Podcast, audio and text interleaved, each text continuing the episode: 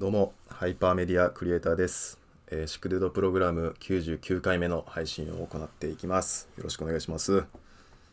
いやーね、ちょっと気づいてなかったんですけどね、1ヶ月以上撮って配信してなかったですね。BC1 のジャパンの前に、あの、猫の毎日送ってくる質問消化しようみたいな回をやって、そうなんですよね。で、まあなんか BC1 のジャパン終わって、んで、一回実はすぐ撮ってたんですよね。撮ってたけど、なんか、あの、BC1 のこと喋ってる回やしなと思って、久々に聞き直したら、結構俺いらんこと言ってて、あの、いらんことというか、あの、言ったらあかんこととか、人のこととかじゃないねんけど、なんかこれ別に人に聞かさんでもええか、なんか初めて思った回やって、別になんかなんじゃない回なんですけど、うん、っていうのとあとはあの100回があるからっていうので考えてしてたら1ヶ月1ヶ月ぐらい撮ってなかったから撮らなとか思ってたらもうすぐ 9, 9月の最初ぐらいにあれ上げててな多分 BC1 の前やから、うん、だからだいぶ上げてなかったんでちょっと短めですけどね。99回目をやっていきます。いやねちょっと普通に忙しいねんやわ。ほんまに。やることも多くて。考えることが多いですね。全部なんかかっこいい感じにできそうな仕事なんで。マジありがたいですけど。うんなんかあのこれってそのもしかしたら俺がポジティブなだけなんかなとか思うんすけどなんかこれこうしたらもっとかっこよくできるなみたいなのを思うことがより増えてますね最近。うんあんまりこうあの人とかに対して思い出したらおせっかいから思わないですけど。物事ね。に対してはあると思いますね。あとはなんかそういうあのこれをやったら面白いんちゃうかとかこれをこういう風に提案してみようかなみたいなっていうまあ僕はからしたらツッコミの延長線上なんですけどなんでやねんみたいな。それをやってるとあの次はじゃあそれをもっと分かりやすく説明するために一回自分でやってみようかみたいな。やって見せて聞かせるみたいなんじゃないですけど。そういうのをやってみようかって言って例えば企画のコンテンツ作りみたいなをやりましょうってなると一回自分でやってでまたボイに手伝ってもらってサンプルを作りそれを見せてみたいな流れになるんですけどやっぱなんかこう自分でやってておもろいみたいなのがまずあって、まあ、じゃないとできないですけどうん。でそれをやりながらあのじゃあ次これを誰にやってもらったら面白いかなみたいなところが一番おもろいみたいな感じっすね最近は。なんか最近はそれそういうことを繰り返しながらあのクリハイパーメディアクリエイターとして生きてますね。あの僕の髪の毛を2年ぐらいもう切ってくれているあの僕は心の中で勝手に岡ちゃんって呼んでる女性の方がいるんですけどお姉さんね。岡ちゃんはあの僕のさすがに2年も通ってたらあの仕事のこととかきも聞いてくるんですよ。であのでまああんまりこういろいろは言わないんですけどでもまあもともとストリートダンサーですみたいな。であのこういうのが好きでみたいな話をしつつ。で今こういうことをやらせてもらえるようになったんですよ。だからちょうど多分あの一昨年の BC1 前後ぐらいでもうシックデュードでやっていけそうやみたいな時から通い出した美容院の人みたいな感じやからあのまあその時まあ何ヶ月かはそういう話多分してなかったけどうんだからあのそうっすね。だからまあなんか普通にそういう仕事をしてる人として来た人やと思ってるからハイパーメディアクリエイターやと思ってますね僕のこと岡ちゃんは。はい。という感じっすね。うん。もうあの喋りの声という口調というかもう初期のシックデュードみたいな感じでいくからね。もう。あの一人で笑って一人で喋って一人で笑うとかもうしばらくしないですからね SICKDUDE は。なんかこの前それこそ BC1 のジャパンのアフターパーティーの時にあのグッドウッドのジュンと喋ることがあってでジュンがたまにあの SICKDUDE たまに聞いてますよみたいなことを言うてくれてでほんまありがとうみたいなこと言ってたらなんかでまあジュンなんて言ってたやったかな？なんかその猫あの質問送ってくる猫の話みたいのをしてて。けどあいつなんかあれ終わったらあのもうちょっと次やばいっすねとか言って言ってきてややばないわみたいな 感じになってあの今自分で笑いましたけどね。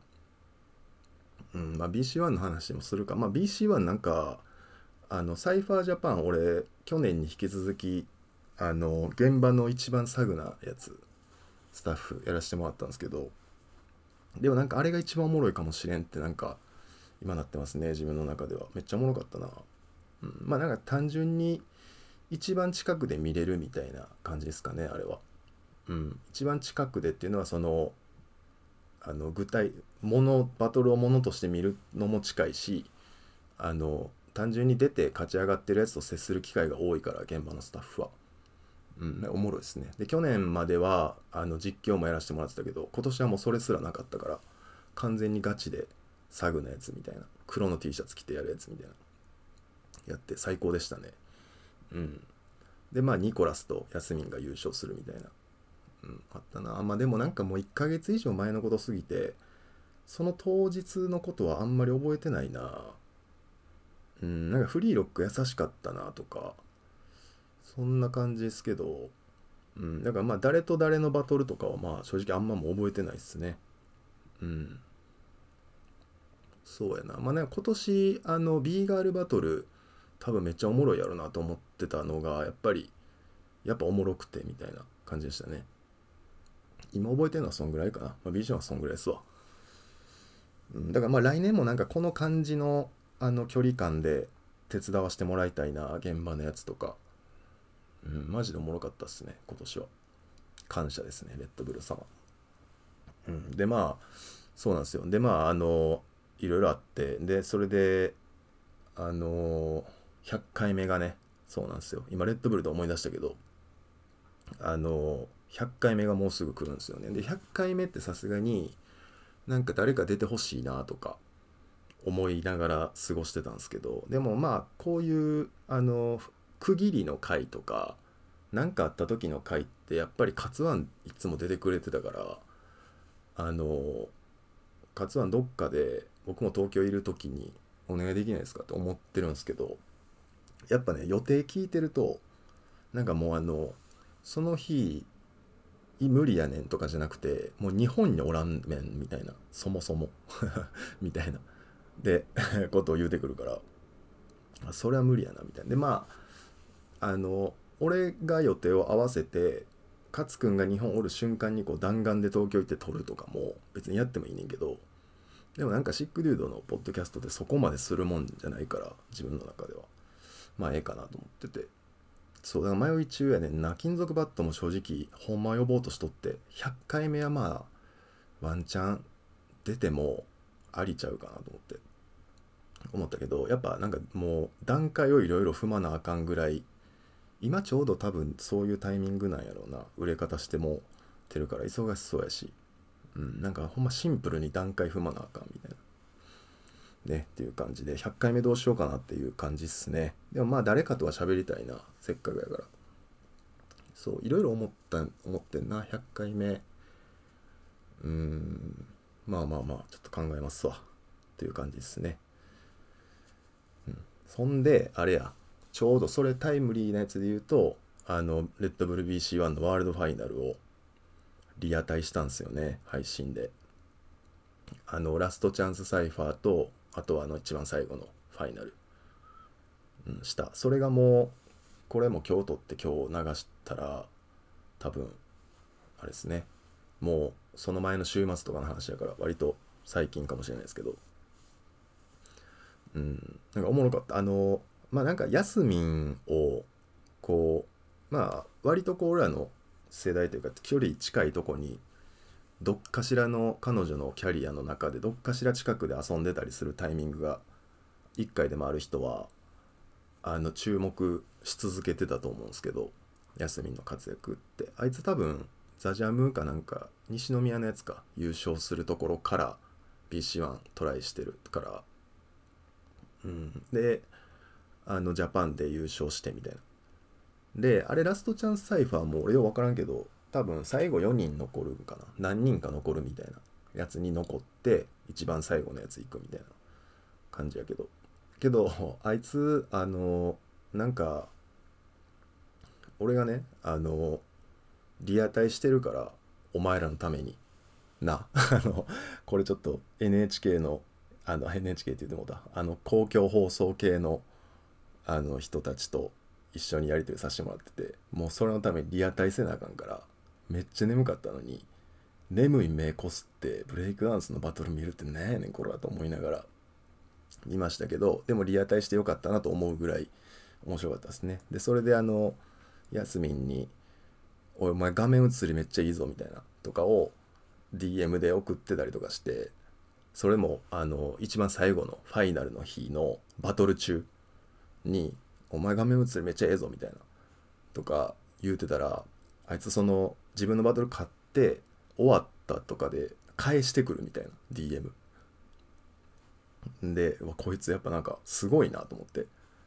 ほんまにギャルっていうかその何て言ったらいいんやろな。いい意味でね俺はそういうタイプのギャル俺好きやからなんか見てすぐ DM 返してくるのとかおもろいなとか思いながら。でなんかその返信もまあ結構おもろい内容返してくるみたいなんで、うん、彼女は EB ガールですねやっぱり。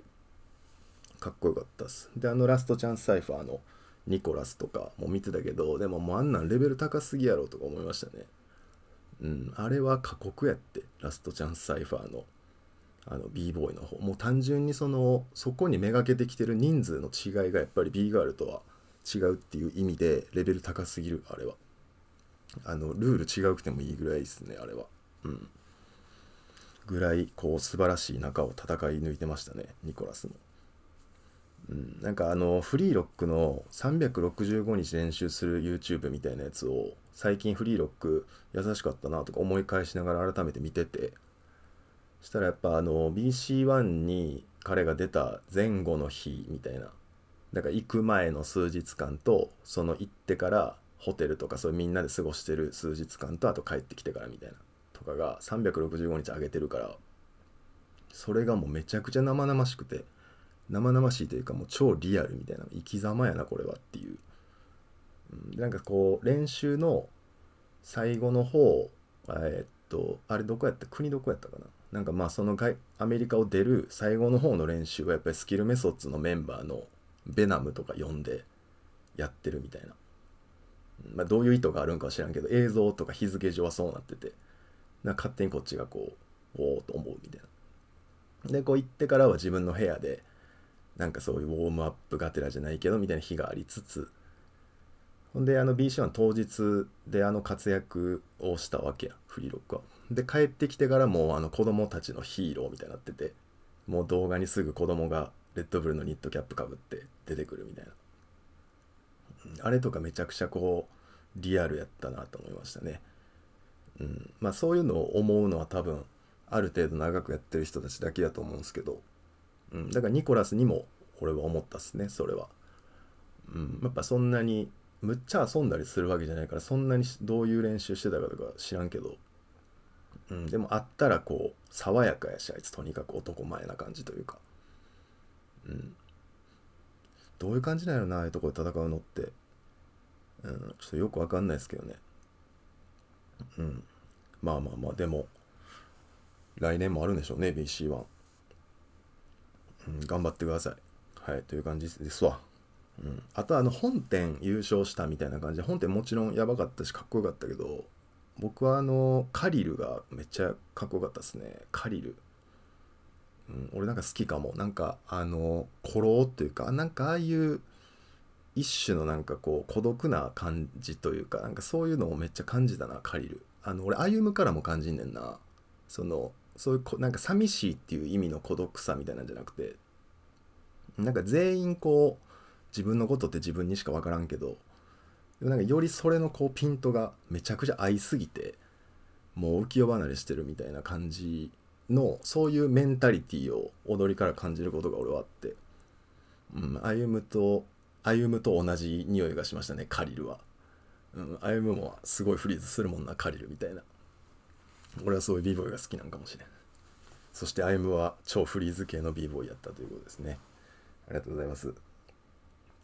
うんっていう感じやわ。あとはあのあれかしもたすわ。あの東京行った時にあの D リーグのえっと、ラウンドゼロみたいな。今年からラウンドゼロって言うみたいな。前なんて言うとってんみたいな。うん、なんか、プレスカンファレンスみたいなやつですね。そのお客さんを入れて開幕するやつの前の、まあ、記者会見みたいなやつですわ。あの、アベマ TV とか、D リーグのアプリで、えー、配信を見るみたいな。なんか D リーグのアプリで見てほしいらしいよ。あれは。んで、あのーそれをちょっと見に行かしてもらえないですか？って勘太郎さんカリスマ勘太郎ちょっとお願いしていいですか？みたいな感じで言ったらまあ意外となんかそそっちのルートで潜入できてありがたかったっすねありがたかったしあの面白かったな。うん。なんか普通にあのあこれはい潜入してこの感じの距離で1回でも見れてよかったなっていう感じでしたねあれは。うん。まあそれこそヤスミンもそこで新しいチームのデビュー戦みたいなのやってたしあこの人むっちゃ喋るのうまいなとかもあったし、うん、とかまあ正直なんかここいらんやろとかもあったしあここめっちゃおもろいなみたいなのもたくさんあって、うん、そこは良かったですね見させてもらって、うん、でまあそれをこうやりもってあれ？ほんでどっかであそっかその前日ぐらいにあの勘太郎さんとまたあの社長室取ってってしてきたんですね。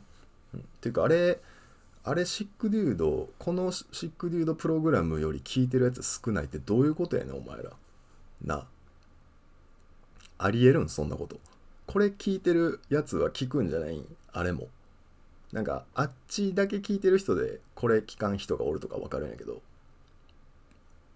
なおかしいやろお前らおい約束ちゃうやんけもうちょい聞いてくれやねというわけであの社長室も多分リニューアルするんですよね。リニューアルするっていうか適当にやってるやつをまあちゃんとやるっていう感じですね。あれはあのただ俺と勘太郎さんが会ってあの打ち合わせの前にダラダラ喋るみたいなやつをちょっと人に聞かせられる内容にして内容にしてっていうかそういう風に気にして喋ってるだけやから今はあれはあれでいいんですけどというかあのうんいいんですけどまあ、もうちょっとここポッドキャストっぽくやりますかみたいな。なんかシックデュードも俺もこんなん、これしかやったことないから、この感じでやってたけど、まあそれはそれで、あの、聞いてる人の感じがそもそも違うんやなってなって、やっぱりそこはカリスマ勘太郎の引き、もう以後 CK、CK の引き強い。なんかそういうシックデュードとは聞いてる人らが違うっていう中にするにはもうちょっとこうちゃんと番組にせなあかんなみたいな番組っていうかやけど、誰と誰がやってんねんってなるから、そういうことじゃないねんけど、でももうちょっとこう、毎回決まった内容とかコーナーがあってもいいかなとか思いながら、リニューアルします。で、それがこう、その延長線上にいろんなあの企画があるんですけど、延長線上というか、いろんあのある俺が考えてる一個の大きいものがあってそこの延長線にあのカリスマポッドキャストもなるっていう感じですかね、うん、話がまとまればですけど期待してもらっていいと思います。はい、結構でもこれあの俺がいよいよっていうやってるそれが始まればそれなりにあの目に届くと思いますよさすがに。ブッダ君って結局何やってるんですかってよく言われるんですけどもうお前らに話されへんレベルのことをしてるんや俺は。ね言うてますけど。でもなんか最近ねあのまたじっしっかりと心に思い出したのはあのこれはやっぱりあの俺の力じゃないというかあの謙虚な意味での俺の力じゃないっていうのをそのまま思う思うというか素直に感じてますね。いやいやこれはタイミングやなとかそれこそ周りでこう一緒にやってくれただから38の時もそうなんやな。結局あのみんながめちゃくちゃ優秀やったなとかレッドブルがそこにバンって使ってくれたなとかそういう話やから、うん、だから自分がやってるほんまにあの冗談じゃない意味でのメディアクリエイターみたいな肩書きがほんまにあるとするとそれはやっぱこう自分のちょっとこう繊細やったりとかあの、うん、まあこれもよく言うけど中二病っぽさみたいな。そういうのがあのいい風に作用してるしてたりとか。あとはまあ自分で言うのも変やけど求心力が多分高いみたいな。っていうところだけで一本で言ってるから結果自体は自分が出した結果じゃないということを最近心に留めてますね。うん、それでもこのポッドキャストを聞いてるようなやつらよりはだいぶ優秀ですけどね僕は。はいじゃあ質問箱いきますか。ねやっぱこんぐらいで喋りたいわ。なんか1個入れてたもんなこの1年ぐらい。いいっすね。少な質問箱。猫。やっぱ1ヶ月半とか空いてたからあれやねんな。猫ももう萎えてるけどあいつでもあれちゃうかちょうど100日目にやっぱり来るんちゃうか。だからあと1ヶ月以内ぐらいに完結させてな猫。頼むで。もう猫からしか来てないやん。はいじゃあ質問箱はシックデュードのインスタグラムの、えっと、トップに置いてあるリンクにありますえ匿名で送れるんで何でも送ってくださいはい、えー、ブッダさんお疲れ様です。100日後に社長になる猫です。84日目、早速まずは300枚のチラシを配布。仕事を取れたら何よりだが、残す9月はチラシを配ってみて、SS、SNS のフォロワーが増えるかどうか、SNS への流入があるかどうかなど、チラシ効果の調査。チラシはほぼ意味ないとよく耳にするが、実際のところどうなのかという興味もあり。かっこ再確認、事業内容は物運び系です。うん。なるほどね。なんかガチャガチャやってんな。猫。はい。えー、ブッダさんお疲れ様です。100日後に社長になる猫です。85日目、まだ実績がないからか、エアーペイやら口座開設やらいろんな審査を落とされる。クソ、せめて落とす理由ぐらい教えてほしいけど、こういうのはどこも教えてくれないから対策しづらい。なあ、なんか猫、そんな落ちんの？だって、その自分で分かるぐらいの落ちる理由みたいなのないんやろ？なんかそういうあなんていうの？金融事故みたいなのとか起こしてないっていう自覚とかそういうのないんやろ？やのに落とされるってどういうことなの？うん。いや俺エアペイとかやったことないか分からんけどでもなんか口座とかも開けたいそのメガバンクみたいなとこで作りたいんかな？うん分からんすけどわはいという感じです次関根っすえー、b ボーイリスキーさんについて教えてください。洗練されたフリーズや SNS をやらない理由などなど。ね、関根からも来てたわ。ね、えー、リスキーくん、リスキーくんって関西の b ボーイで、あの人大阪の人なんかなもうなんやったら僕がダンスを踊り出した20年ぐらい前とかにはもうバトル出てたみたいな感じの人やねんけど、全然昔と変わってないっすね。今なんかストリートマスターズとか言ってないあの人。テングロックと一緒に。ストリートマスターズなんやな、うん、まあ確かにあの人ストリートマスターではあるもんな。多分ストリートマスターズとか知る前からストリートマスターではあるもんな。リスキー君について教えたろか？こんな質問してくんねやったら。やばいこといっぱいあんでリスキー君なんて。やばいエピソード。うん、まあこのあれからいくか。洗練されたフリーズやら SNS をやらない理由等々みたいな。まあ洗練されたフリーズはそうやな。だからあの人俺初めて見た時からそういう感じやもん。めっちゃこうああいう超バキバキフットワークして最後こうほんまに b ボーイといえばこれっしょみたいなジョーダンとかフリーズするみたいな、うん、で俺が見た時はアフロで初めて見た時はほんまにアフロであのヘッドバンドみたいなのつけてであの人男前やから。なんかベロアのほんまセットアップみたいなの着て。うん、なんかずっとこう何て言うんかな。ファッションでいうところの b ボーイの感じってあるやろ。あの感じをもう永遠にやってる人っていう感じがちなみに俺はずっと好きかな。うん。ずっと好きっすね。なんか踊りもかっこいいしキャラもおもろい。俺はもうめちゃくちゃいじるけどでもめちゃくちゃこうシュッとしたかっこいい。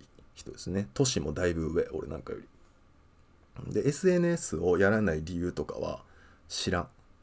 うん、インスタグラム見ててあそういえばリスキー君ってインスタグラムないんかなとか思ったことない、うん、だから SNS をやらない理由とかは別にないんちゃうかな。リスキー君もあんのかな。聞いてこい関ねお前が。なんで俺に聞くねん。でなんでリスキー君について俺が結構知ってると思ってんねんほんで。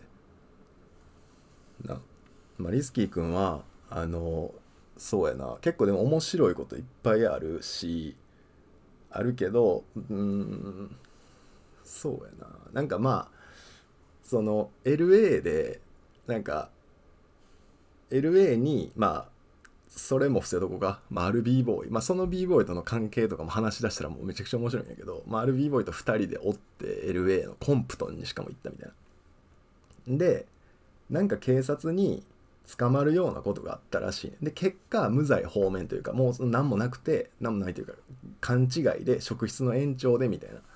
やってかすぐ解放されたらしいねんけどその時にその話を聞いてた時になんかいや俺捕まってみたかったん向こうでって言ってたっていうのはありましたね。ぐらいかな、うん、でもなんかそんな別になんか私生活がやばいような人とかでは全然ない。むしろ普通になんか俺らなんかよりまともやと思う。うん、まあまともな人海外で捕まってみたいとか言わないですけどね。しかもコンプトンで。はい。いきます。あえー、っとそうっすね。猫以外からも全然来てましたわ。お疲れ様です。素人 B ガールです、えー、いきなりですが男女の友情関係は成立するか否か最近これんちょもう重いなこいつ毎回マジで。素人 B ガール。いつもこの手のやつやねんな。やっぱこいつ ほんま B ガール。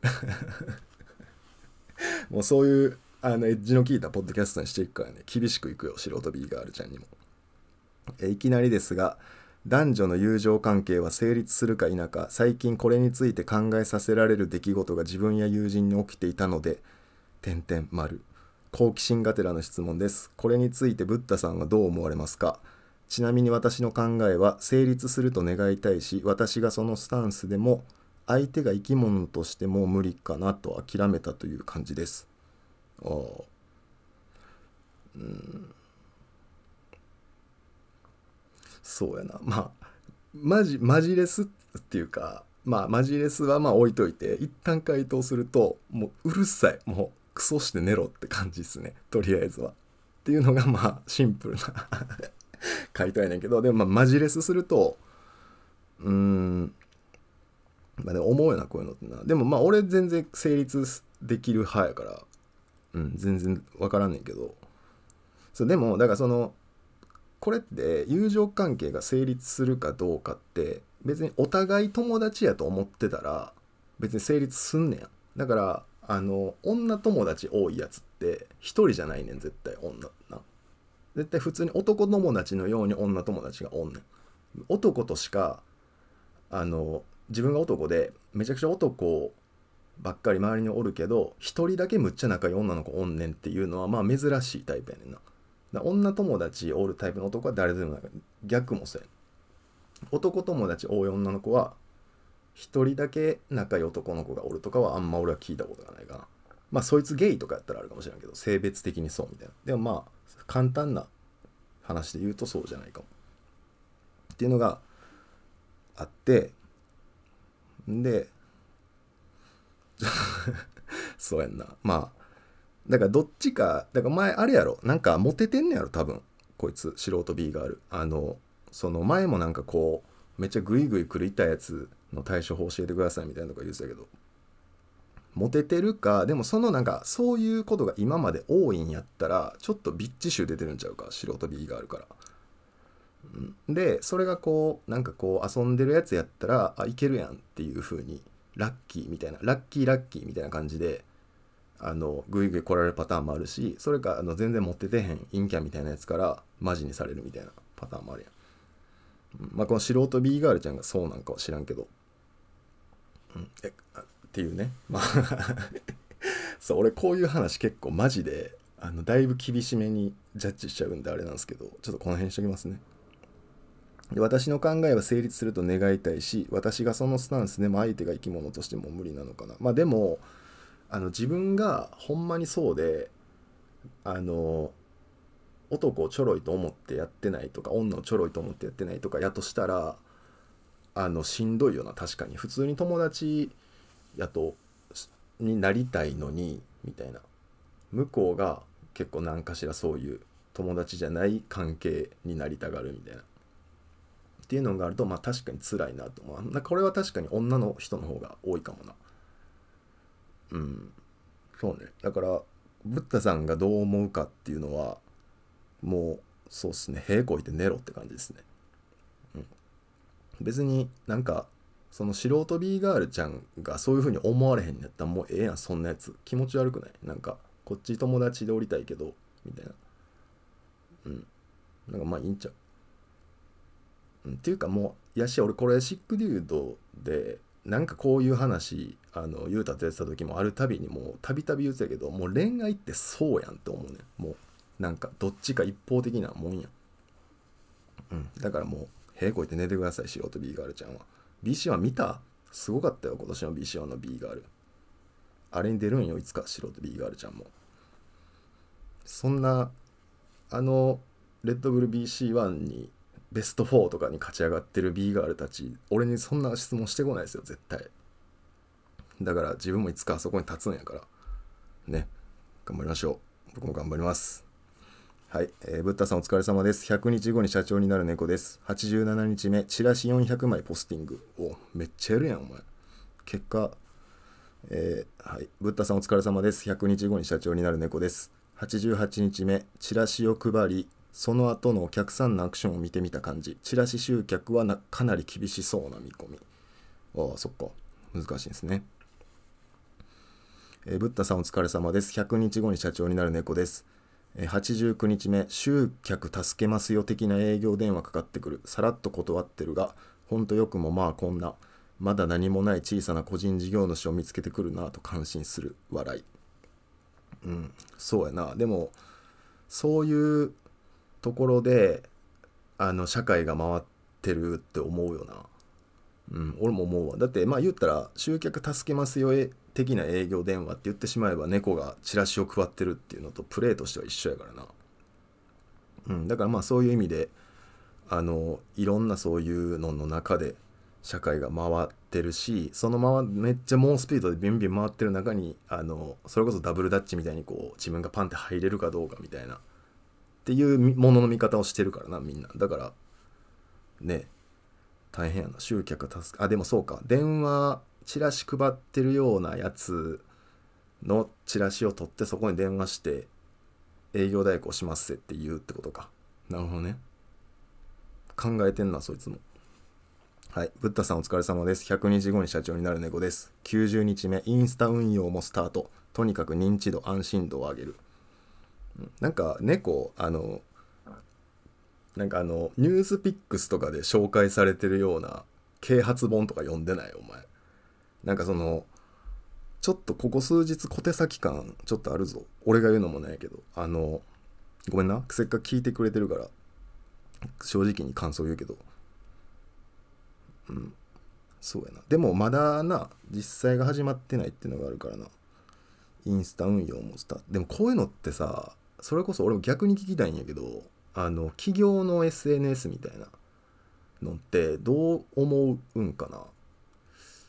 なんかそのおるやん。その SNS 専門の部署とかあったりするやろ多分企業によっては、まあ、ほとんどがそういうあのどっかの会社にそれこそ代行お願いしてるっていうのがあるんかもしれんけど、うん、なんかななんかギャルそれこそあのほんまにめちゃくちゃあのメタ認知力高いギャルみたいなんとかをなんか分からんけどそのギャルがどこにおるんか分からんけど日本の。でも東京いやあのあれあれやん。簡単にオラン世代で簡単に言うとセンター街とか行ってみたいな。ギャル捕まえてくるみたいな。してあのまあ渋谷行きゃいいんか。渋谷行ってそういうどっかですごいそういう SNS 上手なギャルとか捕まえてそういうのにやらやってもらうとかやったらあかんのかな。なんかそんなんとかの方がホームラン出そうな気するんけどな企業のアカウントってだって基本ホームラン狙いせなあかんのんじゃないんあんな。じゃないとっていうところもあるやろ。まあそんな変なことせんでもええと思うねんけど、うん、なんかあのあれじゃないの。たまにこうめちゃくちゃ大きい超大企業みたいなやつのアカウントも普通に人格があってその中の社員の人が個人のアカウントで売ってるようなやつが人気やったりみたいなとかああいうやり方があるわけやん。な難しいよなインスタ運用もスタート。ってなんかそういうあのお客さんをあの多ければ多いほどいいという商売は難しいですね。体力がありますね社長になる猫は。素晴らしいです。はい。ブッダさんお疲れ様です。100日後に社長になる猫です、え保険屋さん、え91日目。保険屋さんと打ち合わせ年5000円で1億円までの損害賠償保証ってシンプルにお値段以上すぎてびっくり。ああ。そうやな。なんかお前騙されたりすんなよ。そうでもこれ91日目っていうのが11日前に来てるからあいつもう社長なってるやん。今俺が撮ってる今。勝手にあいつ。社長なってるやん。だから今え？91足す11ってなんぼ？えっと102日目あいつ。合ってる